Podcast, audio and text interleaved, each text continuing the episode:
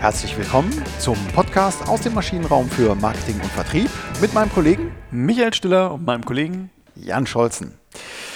Ja, nachdem wir uns in der letzten Woche gefragt haben, kann das überhaupt klappen und das Business Model Canvas Modell ähm, das Business Model Canvas Modell, kann man nicht so sagen, ne? egal. Aber ähm, also da äh, dieses Konzept einfach mal äh, durchgegangen sind, durchdekliniert haben, ähm, haben wir uns diese Woche gedacht, da muss noch ein bisschen mehr Fleisch anknochen. Ne?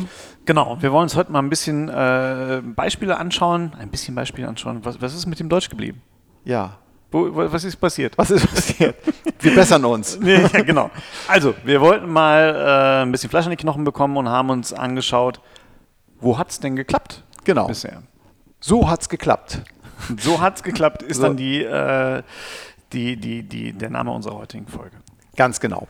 Und wir haben in der Literatur das ein oder andere äh, gefunden, was recht schön, ähm, was man ganz gut einklassifizieren kann. Ein Klassiker von jetzt mal beispielhaft äh, vier bis fünf äh, übergeordneten Geschäftsmodellen ist die sogenannte Razor ja, aber so ist der Jan. Der Jan, der will direkt ins Eingemachte. Aber das ist ich, zu schnell, ne? Ja, das ist mir zu schnell. Das geht mir zu schnell, Jan. Äh, vielleicht heben wir es nochmal eine Ebene höher. Also wir im Maschinenraum wollen ja auch mal so ein bisschen nochmal die, die, die, die Maschine im Ganzen uns angucken. Na gut. Na gut. Und ähm, klar, wir haben das Business Model Canvas Modell gehabt äh, in der letzten Woche mit seinen neuen äh, Kriterien. Wir haben das Leistungsangebot gehabt, äh, die Personas, die dazu eine Rolle gespielt haben, Kundenbeziehungen und äh, die, die Distribution. Das Ganze führte dann zu einem Erlösmodell, ähm, äh, um dieses Leistungsangebot zu produzieren. Resource-Based View war da gestern, ja. letzte Woche unser Stichpunkt. Ähm, haben wir einmal Schlüsselaktivitäten gehabt und Schlüsselressourcen und letztendlich die Schlüsselpartner, die uns Zugang zu einem von beiden gewähren. Und das Ganze zusammen ergibt dann letztendlich auch die, die Kostenstruktur. Äh, wenn man das alles auf eine Tapete bringt, dann kann man sehen, klappt das überhaupt oder klappt das nicht. Ganz genau. Und in der nächsten Folge, bevor wir in die Beispiele einsteigen, mhm. dann äh, beschäftigen wir uns mit dem Thema äh, Business Case. Im, ähm, lohnt sich das überhaupt? Ne? Also dann quanti quantifiziert die Kosten, quantifiziert die Einnahmen mit bestimmten Annahmen dahinter. Genau. Und ähm, heute stützen wir uns so ein bisschen auf eine, auf eine Studie, die äh, von der St. Gallener Business School äh, kommt, die sich in der Tat auch mal Gedanken gemacht haben, naja, also wie kann ich denn jetzt Business Model Canvas hin oder her, wie kann ich denn jetzt trotzdem auf neuartige Geschäftsmodelle kommen? Wie kann ich was Neues bauen? Und die haben im Grunde genommen die, den, den, die, die, die Kernelemente des Business Model Canvas zunutze gemacht, um so eine Art morphologischen Kasten zu konstruieren.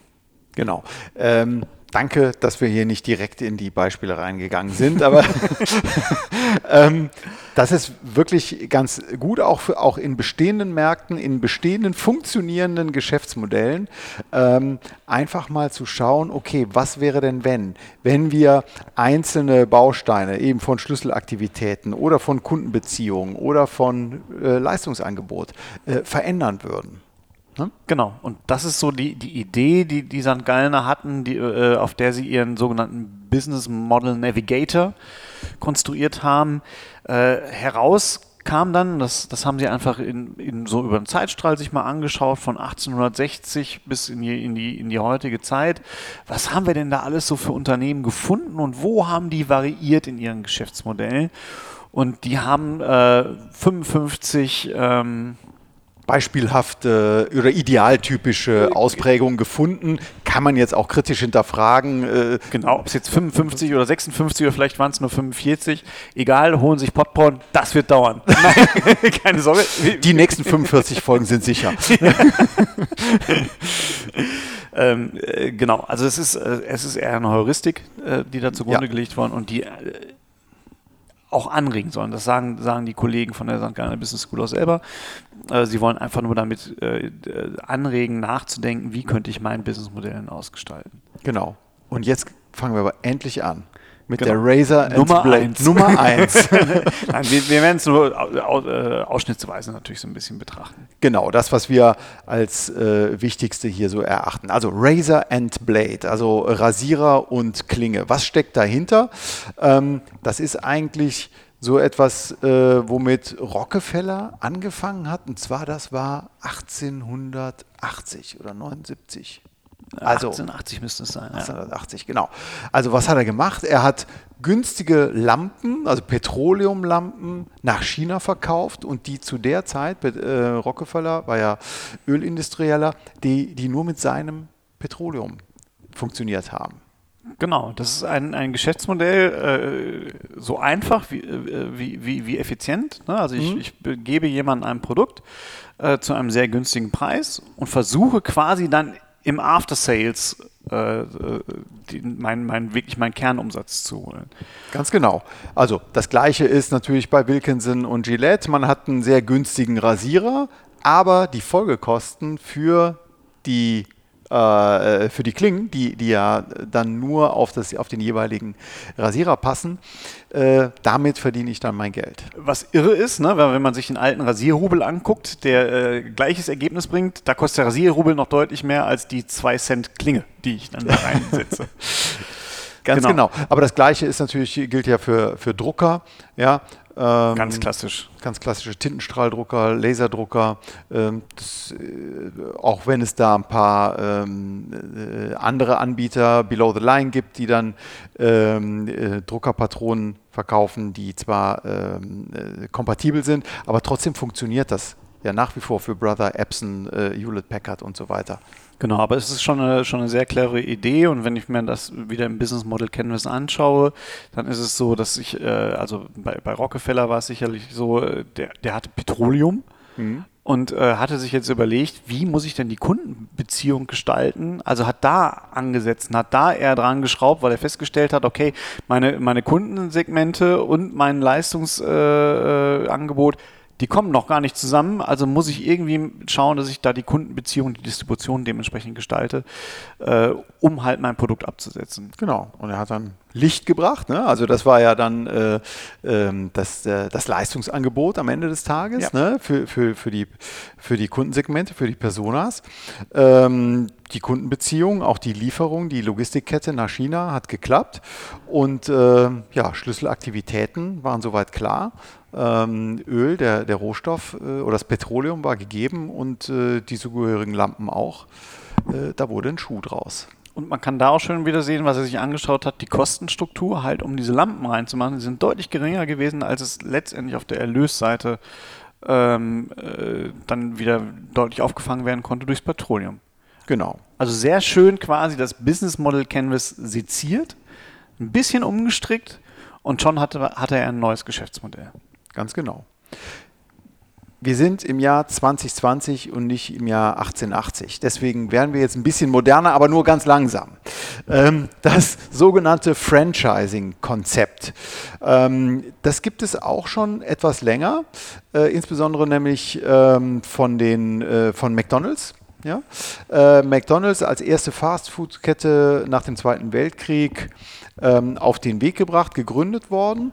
Und ähm, ja, McDonald's, Burger King, äh, diese Ketten ähm, haben eine sehr starke Marke auf der einen Seite, aber sie verdienen, zumindest der, der Konzern McDonald's, verdient sein Haupt, äh, seine Einnahmen nicht mit Burgern. Genau, das haben die sehr schnell erkannt. Ich glaube, das, also der erste Gedanke war schon schön, wenn ich mir das auf dem Business Model Canvas anschaue.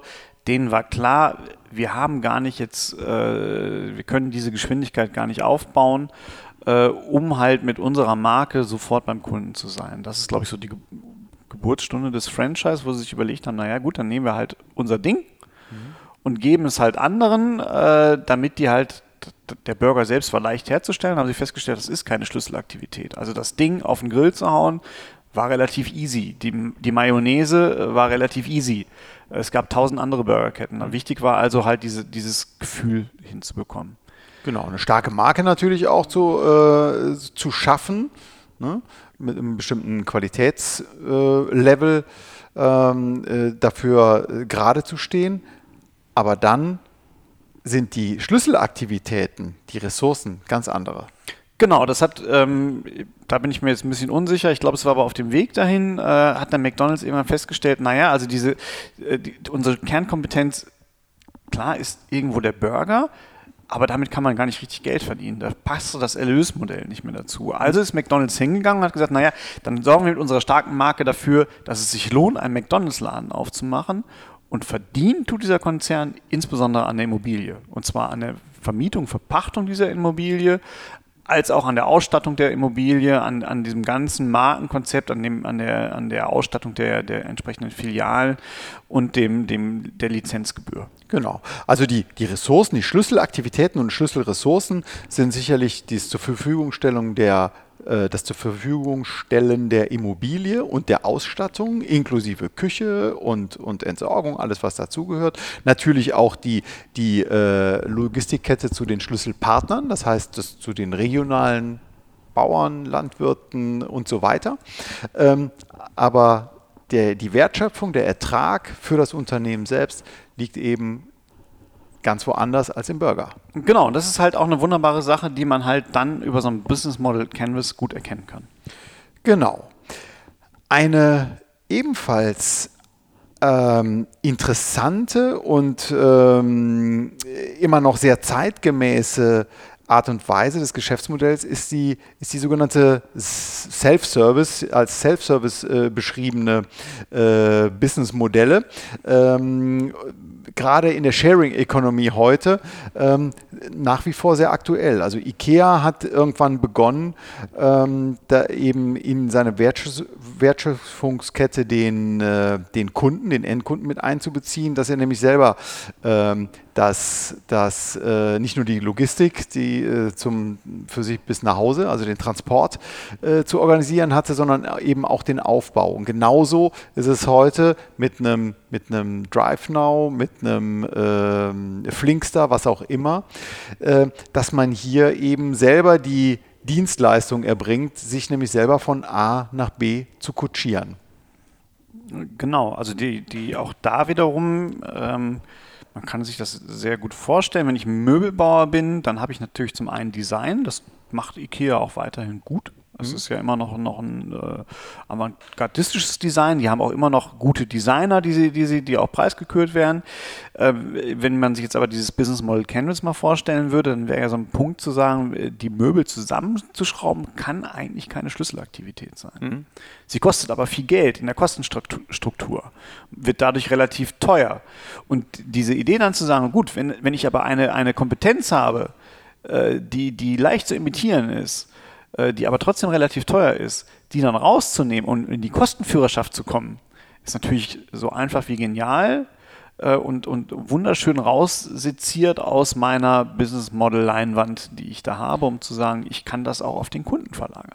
Genau, also die ganzen teuren Aktivitäten, wie auch ähm, die, die, die, die ähm, das, das aus dem Her Regal herausnehmen, das nach Hause transportieren, sogar ja mittlerweile das, ähm, das, äh, die Fakturierung, das, ähm, ja, das ja. macht man ja, macht ja alles der Kunde heute selber, ja, an den, an den Self-Service-Kassen, äh, den Aufbau auch. Alles sehr personalintensiv, äh, hat natürlich nochmal positiv, also positiv für IKEA ähm, eine Kostenreduzierung zur Folge ähm, und positiv für den Kunden. Er hat auch sowas wie eine, ähm, das um, ähm, na jetzt äh, schwadroniere ich hier so rum, ein, ein, ein, ein Punkt, dass er selber dann stolz sein kann und darüber sprechen kann, Mensch, ich habe das selber aufgebaut, ich kann, er kann darüber reden, er hat was geschafft, so ein bisschen was wie Earned Content. Also so im, weiter, im weitesten, Im, allerweitesten Sinne. Im allerweitesten Sinne, ja. Ich, ich, also natürlich macht dieses Geschäftsmodell auch was mit der Kundenbeziehung. Hm.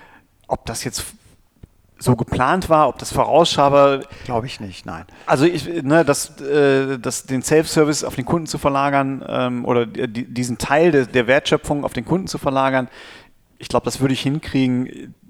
Die Implikation auf die Kundenbeziehung könnte man am Business Model Canvas auch sich überlegen. Mhm. Ne, was macht das eigentlich? Und das ist ja das Schöne daran, was macht das dann wirklich mit der Kundenbeziehung? Ich hätte es nicht vorhersehen können. Nee, das ist ein, ein Add-on. Äh, ich glaube, dieses das, äh, Geschäftsmodell. Genau, das hat sich dann irgendwie später herausgestellt. Erst. Freemium ist ebenfalls ein Geschäftsmodell, was ähm, modern ist, gerade in der digitalen Welt heutzutage. Was können wir unter Freemium uns vorstellen?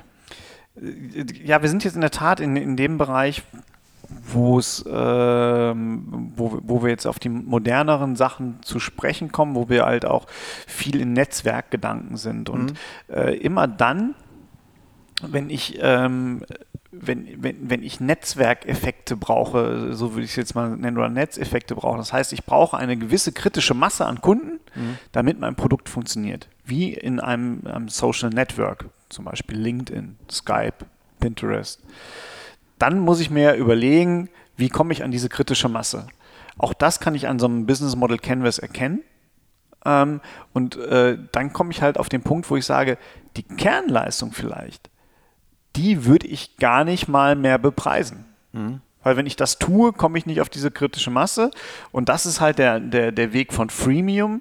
Ich lasse die Leute auf meine Plattform, ich lasse sie auch ähm, Dating-Plattformen haben sowas auch ganz oft im Übrigen. Auch relativ clever, ne? Oder ich lasse bestimmte Zielgruppen auch nur umsonst auf, auf meine Plattform.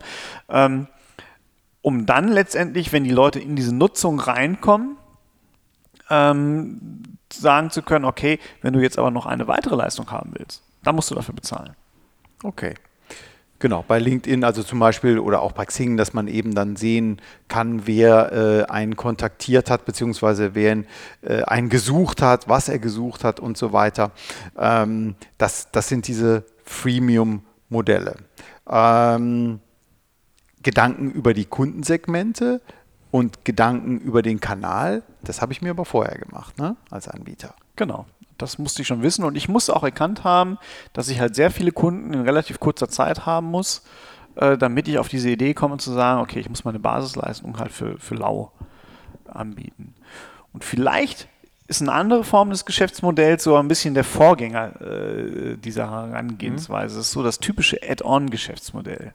Hm? Auch was, was Neues wieder, genau, Add-on. Ich glaube, Ryanair war da, äh, zumindest in der Ausprägung hat Ryanair das äh, so relativ schnell mit auf den Markt gebracht, zu sagen, wir haben halt quasi das noch nicht frei, aber extrem günstig, der Flug. Mhm. Aber unser Geld wollen wir wohl anders verdienen, nämlich all das, was ich dann auf einmal brauche, was ich an Zusatzleistungen haben möchte.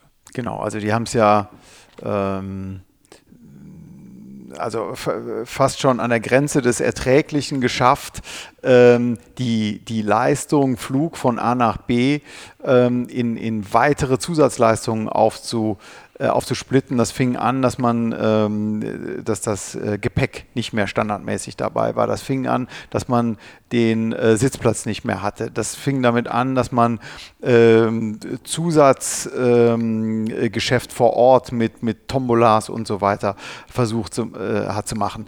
Dann wurde auch mal diskutiert, ob man nicht den, ob man nicht die Toilettennutzung auch noch bepreisen sollte. Hat einen großen, großen äh, Sturm der Entrüstung nach sich gezogen, dass man mit Stehplätzen äh, äh, macht. Also hat alles am Ende des Tages nicht so äh, funktioniert, aber allein schon diese Ankündigung ähm, zeigt, wie weit man diese Leistung äh, eines Fluges fragmentieren kann und damit auch vermarkten kann. Inwiefern das dann gut ist oder nicht. Fakt ist, Ryanair ist äh, immer noch eine sehr äh, profitable ähm, Fluggesellschaft. Ja, ne? Äh, absolut. Ähm, äh, trotzdem verdienen, verdienen sie halt ihr Geld mit, mit anderen Sachen. Äh, man muss es aber nicht nur auf Ryanair und, und, und, Toilettengebühren beziehen. Man kann sich das auch zum Beispiel bei SAP anschauen, wo man, wo man hm. sieht, wenn ich mir so eine Basisapplikation äh, äh, besorge, dann ist es vielleicht gar nicht so teuer. Ähm, aber wenn ich dann merke, Moment mal, ich kann mein Geschäft nicht mehr richtig ausführen, weil diese Funktion hat halt meine SAP-Applikation nicht, dann ist die Implementierung oder diese Individualisierungsapplikation, die wird relativ schnell sehr, sehr teuer. Die wird teuer. Wenn ich aber natürlich einmal den Flug äh, gebucht habe, den Basisflug, oder SAP implementiert habe, dann ist das ja ein Login-Effekt für diese äh, Episode, für diese Kaufepisode oder für diese Geschäftsbeziehung sogar, aus der ich dann nicht mehr so schnell rauskomme. Ja, ne? genau. Und dann verdiene ich eben mein, mein Geld mit Zusatzgeschäften. Ähm, die Frage ist natürlich, ob ich dann ähm, die Kunden verärgern darf man sicherlich nicht ähm, dann wird er sich vielleicht auch, auch äh, bei solchen, ähm, bei Dissatisfiern irgendwann überlegen, ob er, ob er den Anbieter wechselt. Aber trotzdem, ähm, ein IT-System, das ändert man nicht so schnell. Äh, genau, das, ähm, aber wie du schon sagst, das ist sicherlich eine der Herausforderungen bei dem Geschäftsmodell. Vielleicht gehen wir noch auf eine äh, auch jetzt wirklich relativ neue Form von, von Geschäftsmodellen ein, nämlich da, wo ich selbst eigentlich keine Leistung mehr erbringe, die ich, die ich, äh, die ich vermarkte, sondern wo meine Leistung darin besteht, andere Leistungserbringer mit Nachfrage nur noch zusammenzubringen. Die klassischen Intermediäre, ja. Genau, die, die klassischen Intermediäre, ähm, das wird natürlich in der digitalen Zeit und in der digitalen Welt immer interessanter. Also wenn ich mir das anschaue, Airbnb ist, glaube ich, eine der, der größten Beispiele. Ja. Ähm, der, der, größte Reiseveranstalter, glaube ich, mittlerweile weltweit, mhm. Mhm. hat aber keine einzige Reise, genau. die er vermarktet äh, ist auch äh, in der Haftung nicht groß drin. Ja? ja. Äh, ähm, Lieferando, Delivero und so weiter, diese, ähm, diese Anbieter bringen ja nur das Angebot und den Nachfrager zusammen und es ist schon irre. Also ich muss äh, wirklich mit großer ähm, äh, Erstaunen, aber auch mit äh, Hochachtung schaue ich dahin, dass sie einfach nur Angebot und Nachfrage zusammenbringen für Kernleistungen, die es schon immer gab. Also dass Menschen Urlaub gemacht haben, dass Menschen sich Pizza bestellt haben und schaffen es auch in, in, in preislich ja, also nicht sehr attraktiven Märkten, wie die, wo die Gastronomie dazu zählt, äh, ihr Geschäftsmodell zu etablieren. Genau. Genau, und die haben die auch einen Namen als, äh, als Überbegriff? Das sind Peer-to-Peer-Anbieter. Ne? Peer-to-Peer. Genau. Peer-to-Peer nennt, nennt, man die. Ja, ja. Weil sie halt eine Gruppe mit der anderen äh, eigentlich nur verknickt, ver mhm. verknüpft. Und das ist das Geschäftsmodell von denen. Genau, hochattraktiv natürlich in einer digitalisierten Welt, wo es skalierbar ist ähm, und, und, und ähm, keine Zusatzkosten ähm, entstehen durch, durch äh, höhere Anzahl von Nutzern oder zumindest nicht ähm, nicht so, wie es bei einem klassisch produzierenden Unternehmen der Fall ist. Klar, das Geschäftsmodell, auch das ist ja nicht neu. Also derjenige, der früher den, die, die Standfläche für den Flohmarkt vermietet hat, der ist im Grunde genommen auch in dem Geschäftsmodell Peer-to-Peer, -Peer, lässt sich aber wahnsinnig schlecht skalieren. Genau. Der muss immer neue Marktplätze finden und betreuen und Geld eintreiben. Das genau. ist in einer digitalen Welt natürlich deutlich einfacher. Ja, was heißt das jetzt für uns, für unsere Hörerinnen und Hörer? Was lernen wir daraus?